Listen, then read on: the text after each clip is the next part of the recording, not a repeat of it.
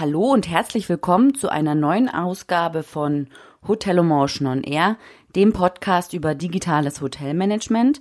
Mein Name ist Valerie Wagner und ich unterstütze Hoteliers dabei, ihr Unternehmen zu digitalisieren für glückliche Gäste und Kunden, zufriedene Mitarbeiter und mehr Umsatz. Ich spreche heute mit Ingo Busch über das Datenleck bei Marriott, ganz spezifisch, weil ich einen Artikel auf welt.de gelesen habe, ähm, in dem es einen Kommentar dazu gab. Und das, äh, darauf möchte ich heute eingehen. Und jetzt wünsche ich dir viel Spaß beim Hören.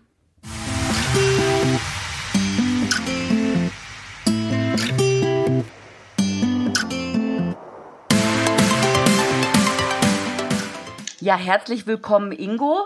Äh, schön, dass du da bist, dass wir so spontan äh, über das Thema sprechen können, über das wir jetzt gleich äh, loslegen. Ähm, stell dich doch mal kurz vor, wer bist du und was machst du? Ja, äh, hallo an dich und auch an die Hörer. Ja, bin, mein Name ist Ingo Busch. Ich bin äh, freier Datenschutzberater und als solcher auch DEKRA zertifiziert im Datenschutz und berate Unternehmen im Datenschutz und bin auch als Datenschutzbeauftragter für Unternehmen tätig. Wir sprechen ja heute über den Datenklau bei Marriott und auch ähm, ja in Zusammenhang mit den mit den anderen Daten, die da so geklaut wurden von Prominenten und Politikern, ist es natürlich ein heißes Thema. An der Stelle nochmal vielen Dank für deinen spontanen Einsatz. Ähm, ich habe ähm, auf welt.de einen Artikel gelesen, ähm, da lese ich mal kurz ein bisschen was draus vor. Ähm, Max Waldmann sagt, äh, wir haben Dutzende Hotels gesehen, da war der Name zum Einloggen noch immer Admin und das Passwort ebenfalls Admin. Und bei uns hießen die dann nur noch Admin-Admin-Hotels. Und so stiefmütterlich würde Datenschutz in kaum einer anderen Branche behandelt, sagt er. Ähm, dass es, da fehlt es einfach oft an Passwortsicherheit und äh, sei, das sei symptomatisch für die ganze Hotellerie. Ähm, so extrem würde ich es persönlich jetzt nicht ausdrücken, aber er sagt natürlich schon äh, was Wahres, ja. Äh, ich bin jetzt mal der Meinung oder ich behaupte jetzt mal, dass es vor der DSGVO nicht so auffiel. Was, was sagst du dazu? Ja und nein. Ähm, also mein, unter den IT-Profis ist ja das, das Problem mit schwachen oder im schlimmsten Fall sogar vollkommen nutzlosen Passwörtern ja, seit Ewigkeiten bekannt. Und es ist eigentlich auch jedem IT-Profi eigentlich ein Dorn im Auge. Ähm, es ist nämlich dann im Grunde auch vollkommen Wumpe aus, aus, aus professioneller Sicht, ob jetzt äh, der Benutzer Admin auch das Passwort Admin hat oder das Passwort auch irgendwo am Bildschirm pappt. Ähm, aber es ist mit, mit Sicherheit so, dass natürlich mit der DSGVO das Bewusstsein für den Datenschutz und auch letztendlich für die Datensicherheit gewachsen ist. Das betrifft die Unternehmen allgemein genauso wie auch die einzelnen Mitarbeiter. Allerdings wird die DSGVO und der Datenschutz ähm, zum Teil immer noch als Bremsklotz gesehen. Und dadurch wird, naja, natürlich auch der Datenschutz leider noch nicht in allen Unternehmen so richtig aktiv gelebt. Und da ist auch die Hotellerie mit Sicherheit keine Ausnahme. Generell ist es aber ähm, äh, auch so, dass seit der DSGVO ähm, den äh. Unternehmern und auch den Mitarbeitern nicht immer wirklich klar ist, wie sensibel die ihnen äh, anvertrauten Daten sind. Ja, ich meine, ähm, in dem Artikel, ne, wird ja auch schön gesagt, hier in Hotels wird eben nicht nur der Name der Gäste äh, äh gespeichert, ähm, sondern ähm, eben auch Kreditkartennummer und zum Teil Passdaten. Ja, also wir auch wieder Thema Meldeschein denken. Und wie der gute Max Waldmann vollkommen richtig sagt, werden dann zum Teil auch noch in, äh, in Hotelsystemen die Vorlieben der Gäste festgehalten und gespeichert. Ja, und in anderen Folgen hat, weißt du ja, dass ich es als Datenschützer natürlich schon ein bisschen kritisch sehe. Aber äh, umso mehr sollten natürlich äh, Hoteliers darauf achten, ähm, dass solche Daten nicht in fremde Hände gelangen ja, also auch im eigenen Haus sollte nicht jeder darauf Zugriff haben und dementsprechend eben den Datenschutz und die Datensicherheit wirklich ernst nehmen. Das ist ja, also ich habe ja auch neulich mit Tim Berghoff äh, gesprochen über IT-Sicherheit und ähm, da hat er auch gesagt, oder da, dass vor allem der Faktor Mensch sehr wichtig ist, in, in, gerade in, in, in Sachen Datensicherheit.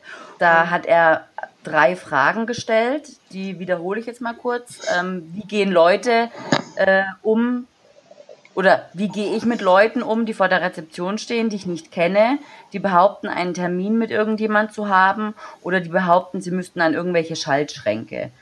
Und ähm, wie gehe ich mit einer E-Mail um, die eine angebliche Mahnung als PDF im Anhang hat? Oder wem muss ich überhaupt Bescheid sagen, wenn irgendwas passiert?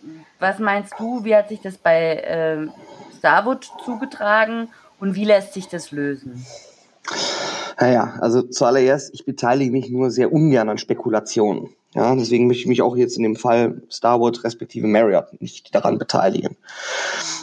Allerdings Heise Online zufolge ähm, vermuten US-Ermittler hinter dem Datenklau bei Marriott einen chinesischen Geheimdienst. Ja? Und da US-Regierungsmitarbeiter, Militärangehörige auch häufig in Starwood bzw. Marriott Hotels ähm, übernachten, war man wohl in, primär, äh, in China primär an, an solchen Datensätzen äh, eben interessiert. Ich halte das auch für recht plausibel. Um auf die Fragestellung von Tim Berghoff ähm, einzugehen, da kann ich nur empfehlen, dass jede Mitarbeiter eines Hotels und eben auch nicht nur in Hotels klar sein sollte, dass nicht einfach jedem Fremden einfach irgendwo Zutritt gewährt wird. Ja, vor allem nicht zur, zur kritischen Infrastruktur, wie zum Beispiel Serverräume. Ich würde da auch empfehlen, wenn sich ein Fremdunternehmen nicht vorab angemeldet hat und klipp und klar äh, mitgeteilt hat, warum der Zutritt nötig ist, sollte man auch die Leute einfach nicht reinlassen. Auf die zwei anderen Fragen äh, ähm, von Tim Berghoff, also ja, klassischer Fall irgendwie Malware im, im Anhang äh, bei E-Mails und, und wem muss ich äh, Bescheid sagen, wenn was passiert ist. Da kann ich nur eins sagen, dass also bezüglich solcher Phishing-Mails und anderer Gefahren ähm, für die IT-Sicherheit die Mitarbeiter wirklich geschult werden müssen. Und das eben nicht nur einmal, sondern immer, immer wieder. Denn die Angriffsmuster, die ändern sich halt äh, ständig und es kommen dann auch neue Angriffsmethoden auf, über die man eigentlich die Mitarbeiter informieren muss. Zum einen in der Schulung, als auch zum anderen eben als Ansprechpartner sollte es wirklich in jedem Unternehmen, auch im kleinsten Hotel, jemand geben, der sich dem Thema IT-Sicherheit verpflichtet fühlt, sich dem widmet. Ja, und eben als Ansprechpartner für die anderen Kollegen zur Verfügung steht.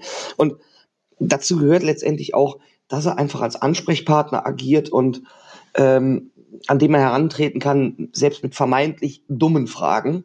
Aber einfach, wenn, wenn, wenn die Leute sensibilisiert genug sind und die das Gefühl haben, hm, ich weiß nicht, ähm, ich klicke da mal lieber, ich frage da mal lieber jemanden, der, der sich damit auskennt, ähm, sollte einfach zur Verfügung stehen. Das kann jetzt jemand intern sein, im schlimmsten Fall auch extern, ein, ein äh, IT-Systemhaus oder manchmal auch ein Datenschutzbeauftragter, aber dass man einfach jemanden hat, an dem man sich da wenden kann, wenn denn auch nur der leiseste Verdacht besteht, dass man sich jetzt eventuell äh, etwas einfangen kann.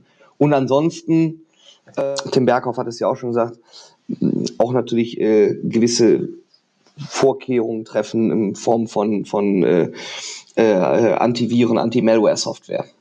Jetzt ist es ja alles, kommt es ja immer so verspätet in der Öffentlichkeit an. Ne? Also äh, gibt es denn irgendwie was, womit man prüfen kann, ob ein Datenklau stattgefunden hat, also wo man vielleicht in seinen alltäglichen Prozess mit einbezieht, äh, wo man sagt, okay, keine Ahnung, jeden dritten äh, Freitagabend wird gecheckt, ob alle Daten noch sicher sind. Also ist es möglich, vorab herauszufinden, ob ein Datenklau stattgefunden hat?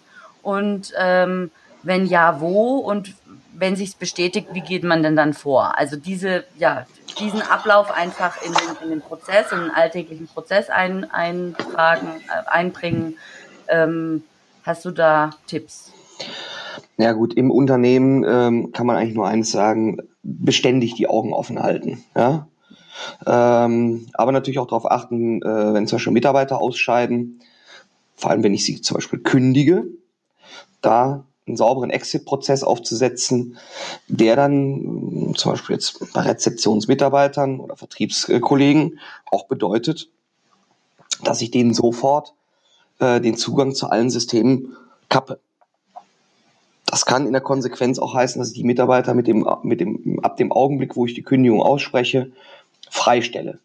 Also bildlich gesprochen, wie man das teilweise aus USA kennt, äh, sie mit dem Pappkarton äh, zu ihrem Arbeitsplatz begleiten, die können ihre persönlichen Dinge einpacken und dann verlassen sie auch das Unternehmen, so dass sie keine Chance mehr haben, auch Daten zu löschen, Daten zu kopieren, ja, ähm, oder auch Daten zu verändern. Ähm, was jetzt jeden persönlich angeht, da kann man schon feststellen, ob einem persönlich, ich sag mal, potenziell Schaden droht, weil ähm, eine E-Mail-Adresse, mit der man sich irgendwo registriert hat, ähm, äh, im, Rahmen irgendeines Hacks, also jetzt zum Beispiel vielleicht auch der Marriott-Hack oder, oder, LinkedIn ist ja vor, vor ein paar Jahren auch mal gehackt worden. Ähm, da gibt's Datenbanken, wo man das herausfinden kann. Entschuldigung, wenn ich unterbreche, LinkedIn, das wusste ich gar nicht. Ja, ja, der LinkedIn-Hack, der ist auch schon ein bisschen her. Ich glaube, der war 2015 oder so.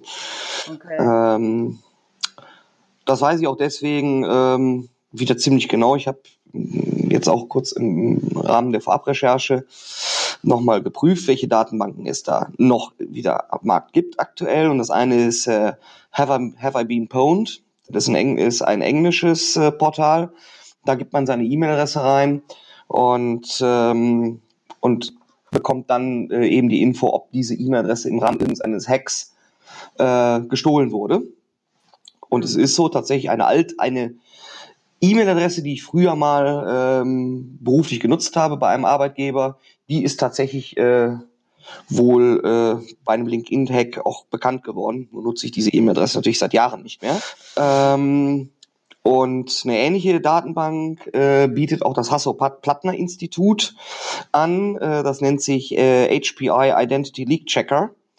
Da gibt man auch seine E-Mail-Adresse an. Allerdings erfährt man nicht sofort das Ergebnis, sondern es wird eine Antwort-E-Mail an die eingegebene E-Mail-Adresse gegeben. Mhm.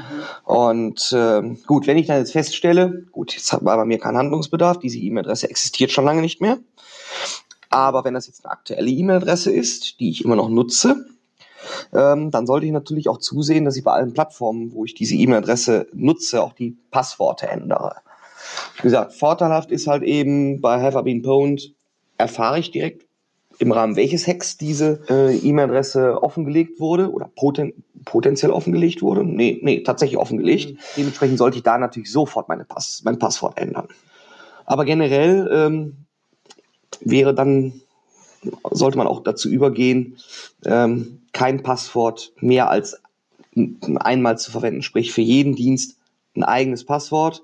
Und das sollte eben nicht nur die Mutation sein von äh, mein tolles Passwort 1, mein tolles Passwort 2, 3 und so weiter, sondern wirklich Individualpasswörter. Ja, du lachst. Äh, das Hasso-Partner-Institut hat nämlich vor hm, wenigen Wochen noch äh, bekannt gegeben, was das beliebteste Passwort ähm, 2018 war. Und es war eben tatsächlich das Passwort 12345667.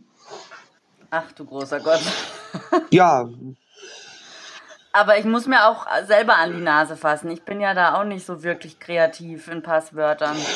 Ja. Äh, das, hätte, das, hätte, ich jetzt vielleicht auch nicht sagen sollen im Podcast. Nein, äh, ich bin, bin, bin ja auch ganz ehrlich, das klingt natürlich auch äh, nach viel Arbeit, sich für jeden ähm, äh, Account, den man irgendwo anlegt, ein separates Passwort zum einen auszudenken und sich dann auch noch das zu merken. Ja, genau. Ähm, aber gibt ja da auch da wieder Helferlein. Also zum einen ist das das klassische Notizbuch, aber viel besser und bequemer sind natürlich Passwortmanager. Äh, die gibt es auch plattformübergreifend, so dass ich also meine natürlich äh, verschlüsselte Passwortdatenbank eben auch geräteübergreifend nutzen kann. Also sprich, dass ich auf dem PC und auf dem Smartphone auf den gleichen Satz Login-Daten äh, jederzeit zurückgreifen kann. Mhm. Und diese Passwortmanager haben in der Regel auch Passwortgeneratoren drin, die man auch, ah, die man auch dann einstellen kann äh, äh, nach den jeweiligen Passwort-Guidelines. aber dass sie zum, dann, mhm. dass sie aber dann trotzdem mitunter auch noch halbwegs sprechende Passwörter heraus, äh, äh, ausspucken. Jetzt äh, der Aufhänger von diesem Weltartikel war ja der Hackerangriff auf Politiker und Prominente. Und ähm, jetzt ist meine Frage an dich, glaubst du, dass die Betroffenen möglicherweise auch ein wenig selbstschuld sind, dass sie ihre Daten, ähm, dass ihre Daten in der Öffentlichkeit verbreitet wurden? Naja, vorab erstmal, was wird jetzt als Hackerangriff dargestellt? Meiner Meinung nach, und da spekuliere ich jetzt auch mal äh, ganz offen, ist das kein klassischer Hackerangriff. Ich denke mal, hier sollte man geschickterweise eher von einem umfangreichen Leak sprechen. Mhm. Denn so wie sich die Lage gerade darstellt, wurden wohl über lange Zeit gestohlene Daten aus den verschiedensten Quellen zusammengetragen. Ja? Vielleicht sind da auch äh, Daten drunter, die eben auch aus dem Marriott-Hack äh, stammen oder aus anderen Hotels. Möglicherweise wurden diese Daten auch teilweise verwendet, um weitere kleine Hacks zu nutzen, um zum Beispiel so an Chatverläufe zu gelangen. Aber das würde ich noch nicht mal als Hack nutzen. Möglicherweise haben die Leute schlicht und ergreifend irgendwo äh, User und Passwort herausbekommen, haben sich dann in die Accounts eingeloggt, um da eben mal zu gucken, was es denn da so zu sehen gibt. Aber ähm, ob jetzt die Leute selber schuld sind, da gehe ich jetzt mal so weit, dass den betroffenen Personen schlicht und ergreifend ihre Sorglosigkeit äh, im Umgang mit, mit IT-Sicherheit zum Verhängnis geworden ist. Ja? Soll jetzt nicht heißen, dass ich jetzt kein Mitleid mit den Leuten habe, ähm, aber ich denke, die, die betroffenen Prominenten und Politiker sollten sich durchaus auch mal den Schuh selber anziehen, ähm, dass sie letztendlich die gleichen Fehler begangen haben wie viele ihrer, ihrer Fans und Wähler. Ja? Sprich, unsichere Passworte, wiederkehrende Nutzung dieser Passwörter und der Verzicht auf Zwei-Faktor-Authentifizierung. Also es ist wirklich, ich kann es wirklich nur jedem sagen, selbst wenn, ich sag mal, die erste äh, Hürde genommen ist, Benutzer Passwort, scheitert, würde dann trotzdem ein Angriff scheitern an, an, dem, an, dem, an, dem, an dem zweiten Authentifizierungsfaktor. Sprich, ähm, ich kann das bei vielen Diensten einrichten, dass ich äh, äh zum Beispiel eine SMS bekomme äh, mit, mit einem sechsstelligen Code, den ich irgendwie eingeben muss. Oder ähm, mit so äh, Einmalpasswörtern. Ähm, da ist die bekannteste App, die mir die generiert, ist, ist der Google Authenticator. Gibt's aber auch natürlich von anderen ähm, Herstellern. Ähm, da würde ich wirklich dringend zu raten, gerade auch Social Media Accounts, äh, äh, Dropbox, also auch sprich die ganzen Cloud-Dienste, überall die Zwei-Faktor-Authentifizierung äh, als zusätzliches äh, ähm, Sicherheitsmerkmal zu aktivieren. Also ich fasse nochmal zusammen. Also für Unternehmen gilt auf jeden Fall die Mitarbeiter schulen. Also trotz aller, äh, trotz allem Dienstleistungsgedanken in der Hotellerie auch äh, durchaus mal misstrauisch zu sein, wenn äh, ein unangemeldeter, äh, keine Ahnung, Surfercheck vor der Türe steht oder vor der Rezeption steht. Ähm, die Passwörter und Zugangsdaten ähm, entsprechend gut verschlüsselt oder beziehungsweise ähm, kryptisch, äh, kryptische äh, Login-Daten verwenden. Ja, was, was gibt's als drittes? Hast du noch was? Ja, letztendlich einfach ein gesundes Misstrauen an den Tag legen. Ja. Ja. Ähm, ich, ich, will nicht so weit gehen, wie jetzt, wie jetzt äh, in der Hysterie manch ein Politiker jetzt schon wieder sagt, irgendwie alles, alles schlecht und ich lösche meinen Twitter-Account und Facebook-Account wie Habeck. Ähm, das ist letztendlich für mich nur wieder ein äh, Anzeichen dafür, ähm, dass wir leider auch in der Politik mit der Digitalisierung längst noch nicht so weit sind. Denn es gilt unter Politikern auch im Jahre 2018 bei vielen Politikern immer noch als schick ähm, äh, zu sagen, ach, ich habe ja von diesem ganzen IT-Kram ja keine Ahnung, brauche ich auch nicht. Nein, ja, nein, genau. muss ich haben. muss ich einfach haben. So äh, wie es, glaube ich, jedem im Fleisch und Blut übergegangen ist, dass er sich nicht die, die, die PIN-Nummer seiner EC-Karte auf selbiger notiert, ähm, sollte man auch dementsprechend äh, bei der IT-Sicherheit äh, auch ganz persönlich äh, sich Gedanken machen. Ja, vielen Dank, Ingo, für dieses spontane Interview. Heute Morgen verabredet, heute Abend sitzen wir hier und sprechen. Ähm, war wieder mal sehr erfrischend und aufschlussreich. Und ja, bis zum nächsten Mal. Tschüss. Tschüss. Wenn dir diese Podcast-Episode gefallen hat, dann freue ich mich natürlich, wenn du meinen Podcast abonnierst. Außerdem findest du einen Link in den Show Notes zu meinem Newsletter. Dort wirst du auch immer über Neuigkeiten auf meinem Blog und auf meinem Podcast informiert.